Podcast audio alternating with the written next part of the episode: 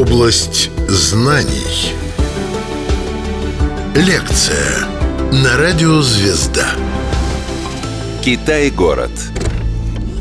Рассказывает экскурсовод, автор проекта «Гуляем по Москве» Евгений Степанов. Область знаний. Московский Китай-город, когда мы говорим о Китай-городе, то почему-то москвичи, даже коренные жители этого города, думают, что это район, который сложился недалеко от Ивановской горки, то есть рядом со станцией метро Китай-город, одноименной станции метрополитена. На самом деле не совсем так. Китай-город исторический – это самые три маленькие улицы современной Москвы. Это Варварка, Ильинка и Никольская – потому что город наш изначально Москва, он развивался не на юг. На юг он не мог уходить, потому что там Москва-река. Регулярные мосты появились только в конце 17 века, то есть практически через 500 э, лет после основания города. На север он тоже не мог уходить, потому что с севера текла не глинная, это естественная преграда – которая омывала московский Кремль. То же самое было и с северо-запада, и с запада. Единственное место, куда оставалось городу развиваться, это на восток. Поэтому три улицы, три луча, которые уходили от московских э, стен Кремля, это такие башни, как Никольская, это такая башня, как Спасская и Константино-Еленинская. Они сегодня выходят к Красной площади и Васильевскому спуску. Вот именно от этих башен уходили три основные городостроительные хорды. Вот вокруг этих улиц мы сегодня с вами будем гулять. Виртуальная прогулка у нас такая будет. И когда мы говорим «Китай-город», мы напрочь должны забыть о Китае, о китайцах, потому что ничего общего, безусловно, этот район не имеет с этой страной, а, а имеет общее прежде всего с латинским словом цита, либо чита. Цита – это крепость, цитадель отсюда. И проектировали нам Китай-городскую стену в XVI веке итальянцы. Итальянцами их никто не называл. На Руси их называли либо фряжичами, либо фрязинами, потому что в итальянском языке есть такое слово «фреддо», что в переводе означает «холодно-морозно». Им действительно здесь было «фреддо», холодно-морозно. Есть воспоминания одного из строителей Архангельского собора Московского Кремля, итальянца Оливиза Фрязина Нового, он говорит, в Москве две зимы. Одна зеленая, другая белая. Если зеленую хоть как-то можно пережить, то белую, пожалуй, невозможно. И с Оливизом Фрязиным новым очень сложно не согласиться. И глядя на этих итальянцев, русские говорили, ну так как они слышали, да, Фреддо, Фреддо, им холодно-морозно. Что ты фрякаешь, спрашивал русский человек. Отсюда и итальянцев называли фрязинами. Все они были в ласковом плену, нужно признаться. То есть рады бы вернуться обратно в Италию солнечную, но они носители особой информации. Они строители Московского Кремля. Они строители тайных лазов, подкопов к источникам пресной воды, к Москве-реке. Они строители второй крепости Китай-города. Они строители основных соборов в центре Москвы. Поэтому всегда они были здесь им хорошо платили, а они были с хорошими наделами земли. Отсюда в Подмосковье у нас есть такие станции Фрязино, Фрязево. Это отсылка как раз топонимики к тем первым владельцам 15 и 16 столетия. Итак, один из этих фрязинов, который на Руси получит имя Петра Камалова, вообще, естественно, его имя Петра Франческо, он будет проектировщиком Китай-городской стены. И, скорее всего, использовался язык латынь. В латыни, повторюсь еще раз, такое слово «цита», «цитадель», «крепость». Отсюда исковерканное русское слово «цитакита», «Китай». Это одна из версий. Вторая тоже достаточно энциклопедическая версия, это в основе Китайгородской стены этой крепости лежали связки жердей.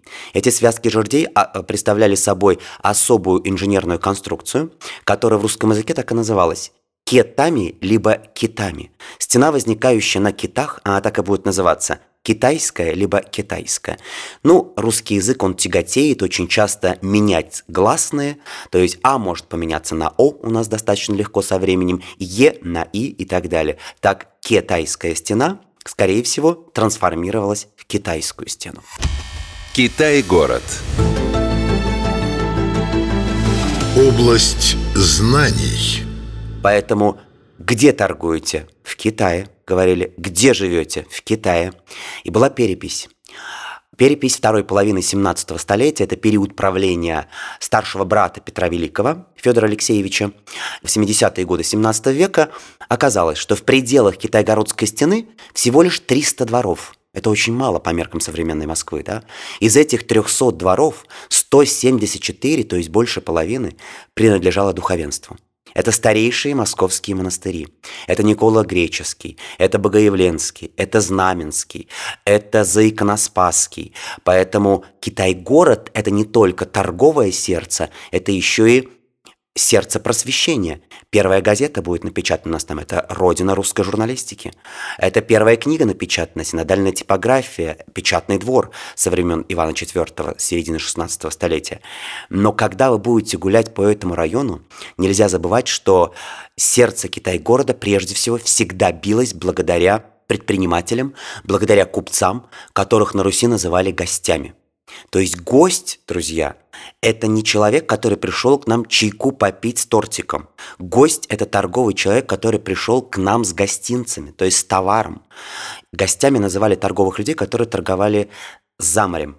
То есть это люди, которые доезжали до Европы, до других государств и так далее. Поэтому достаточно вспомнить школьную программу, сказку о царе Салтане Александра Сергеевича. Помните, да? «Чем вы, гости, торг ведете? И куда теперь плывете?» Корабельщики в ответ «Мы объехали весь свет, торговали соболями, чернобурыми лесами».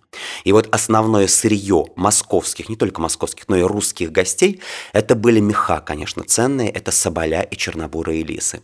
Москва не Великий Новгород, Москва не Псков. В Москве было очень мало династий, которые могли торговать со всем миром. Почему я сравнил именно с этими двумя городами северными, да, с Псковом и Великим Новгородом?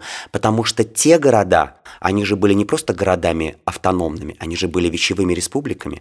Они напрямую торговали с Ганзейским союзом то есть с Европой. Москва никогда не была вечевой республикой. В Москве чуть меньше было вот этих династий, гостевых династий, но зато какие? Фамилии их дошли до наших дней.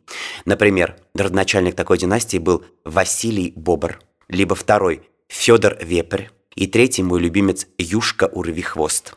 Потому что если ты не будешь урви хвостом, ты не сможешь быть сурожским купцом. А Сурож, наверняка многие из вас уже поняли, это современный судак. То есть русские, московские купцы доходили через все Черноземье современное, через Тамбов, Воронеж, Липецкая область. Тогда не было этих городов, это абсолютно Черноземье, дикая степь. Они переходят на территорию другого государства, Крымско-татарского ханства, берут разрешение у местных вассалов, чтобы те через город Судак, через Генуэзскую крепость, взяли на свои корабли и по Черному морю выводили их в Константинополь. Из Константинополя, из Стамбула современного, выходили по Босфору, по Мраморному морю, во Средиземное море. А через Средиземное море уже Венеция, Неаполь, Генуя и вся Европа как на ладони. То есть это каждый день рисковать своей жизнью. То есть этот бизнес, хоть он и был очень выгодным, но он невероятно, катастрофически опасный. Поэтому именно эти богатейшие московские гости и построили на территории Китай-города на улице Варварки огромное количество церквей. Первая церковь, ими спатронированная, появляется церковь в честь великомученицы Варвары. Отсюда и название улицы Варварка. Это первая церковь стоит от Кремля, от Васильевского спуска. Почему в честь великомученицы Варвары? Потому что Варвара заступница от смерти без причащения, то есть от внезапной кончины. А внезапно умереть они очень сильно боялись на дороге. Поэтому в честь этой святой они и поставили храм.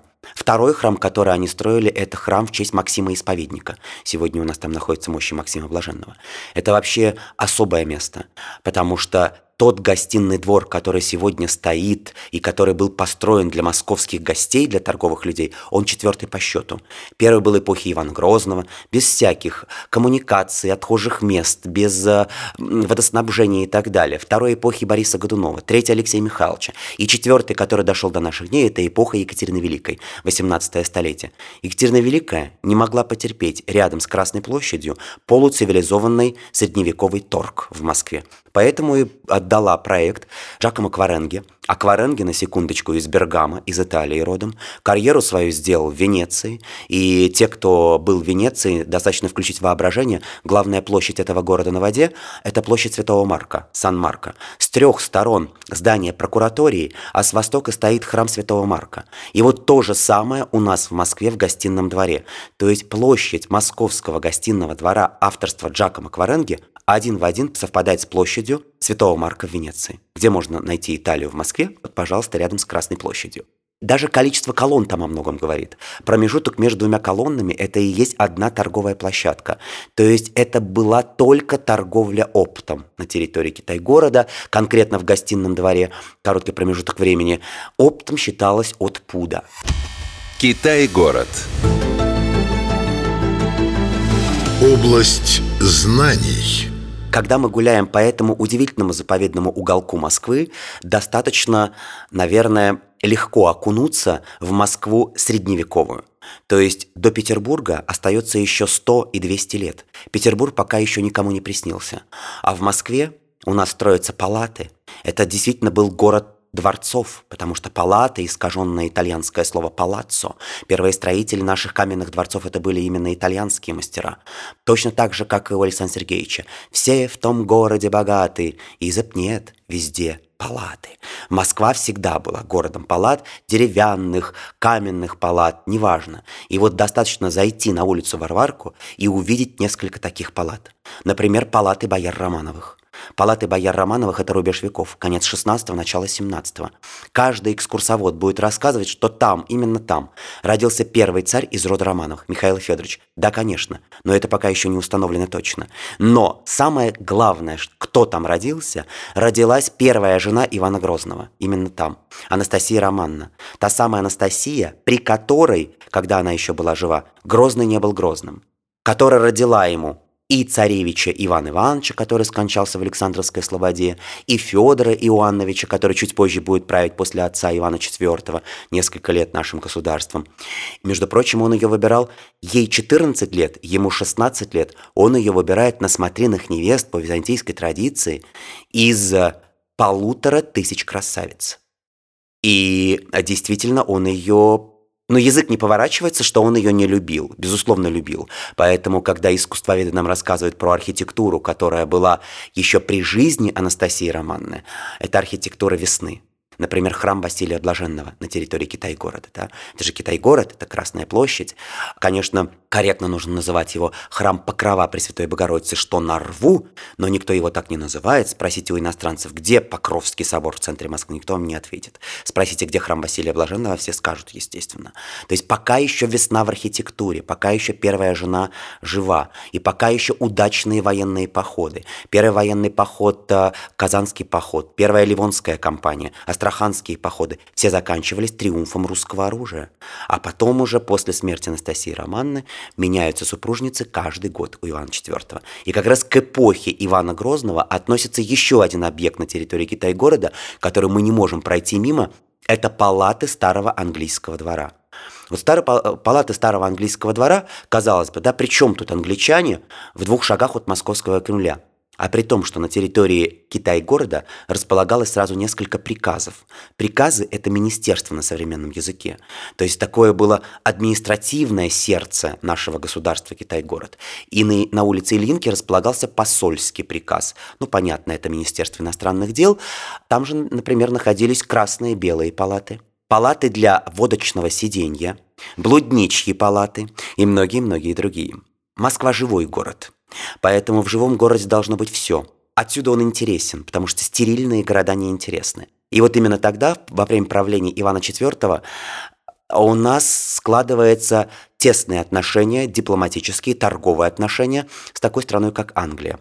Страна Англия за морем, это великие мореплаватели, которые хотели открыть в XVI веке Северный путь, путь на восток. И по очень короткому, во время короткого промежутка навигации по северным морям и э, берегам Северного Ледовитого океана должны были дойти на восток. Конечно, этого не удается. Они разбиваются. Третья экспедиция разбивается Челснера. Она разбира... разбивается на берегах Северной Двины.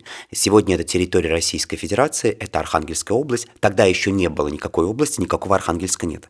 И удивлены были тогда все. Англичане, которые поняли, что здесь, на краю земли, живут люди, русские поморы, и удивлены были русские люди, поморы, которые увидели впервые осколки армады английских огромных кораблей. Но англичане поняли, что эта земля богата мехами. Они говорят, что мы будем ваши меха увозить туда за очень хорошие деньги. Те говорят, нет, рады бы напрямую с вами торговать, но без утверждения и согласования центра, то есть Москвы, мы на это не можем пойти. Англичан за две недели привозят из э, Северной Двины в Москву. В Москве их принимают с почестями, принимают их за послов. И именно тогда они получили особые преференции – европейцы, они получили преференцию, во-первых, торговать беспошлинно, без налогов, вывозить отсюда ворвань, пеньку, э, лес, э, для такелажа пеньку, затем, конечно же, меха, зерновые культуры, то есть вывозилось все. Ввозили, самое главное, олово и порох. Это необходимые технологии были для ведения военной кампании. Китай-город. Область знаний. Нужно признать, что англичане как сыр в масле прокатались тогда в пределах Китай-города, около ста лет. Жили они на территории старого английского двора ориентировочно. Это была абсолютно автономная территория, это как посольство. Это считалось территория другого государства. Поэтому, например, когда войска, опричники Ивана IV пытались разгромить двор его Шурина, одного из Романовых на Варварке, а Шурин Ивана IV еле спасся. Он убежал по подземному переходу на территорию другого государства, то есть старый английский двор. Там он физически спасется. Так вот, англичане ежедневно получали на свое содержание в центре Москвы половина быка, несколько куриц, половина барана, ведро водки и ведро кваса. И повторюсь еще раз, вот это длилось примерно около 100 лет, до середины 17 века. В середине 17 столетия, в 1648 году в Англии происходит первая буржуазная революция, по итогам которой короля Карла поднимают на эшафот – и когда наш Алексей Михайлович Тишайший узнал об этом, что простолюдины могли поднять на эшафот наместника Бога на земле миропомазанника, и для того, чтобы революционная ересь не была рядом с московским Кремлем, были выселены англичане далеко за город. Город тогда считался это территория Садового кольца современного, то есть земляной город, за пределы земляного города на речку Кукуй, где далеко, да, в Кукуево. Вот Кукуево существует исторический адрес. Это современная станция метро Бауманская или Фортова вот в этом направлении. И англичанам запрещено было владеть дворами в пределах земляного города, заходить русские православные храмы, носить русские одежки. И если, например, в храмах иностранец был замечен, то храм считался оскверненным. Храм после этого переосвещали. Но это вот такие средневековые правила, которые были в средневековой Москве. Рассказ про Китай-город и прогулка по нему, наверное, была бы неполной, если бы мы с вами не сказали пару слов про удивительную территорию, которая сегодня примыкает к улице Варварки. Это, конечно же, территория ультрасовременного парка Зарядье.